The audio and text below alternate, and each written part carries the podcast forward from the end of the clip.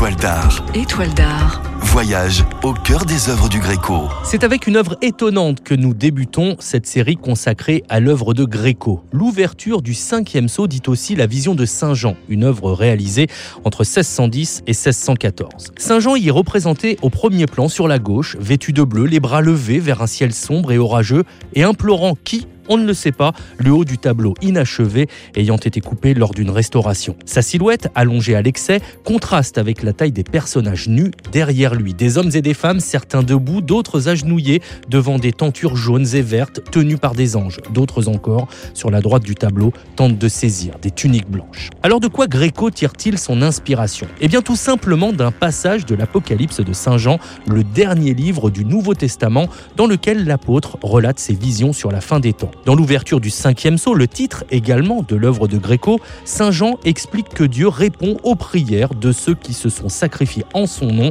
en leur donnant des robes blanches, symbole de pureté et promesse de leur salut. La toile date des dernières années de la vie de Gréco.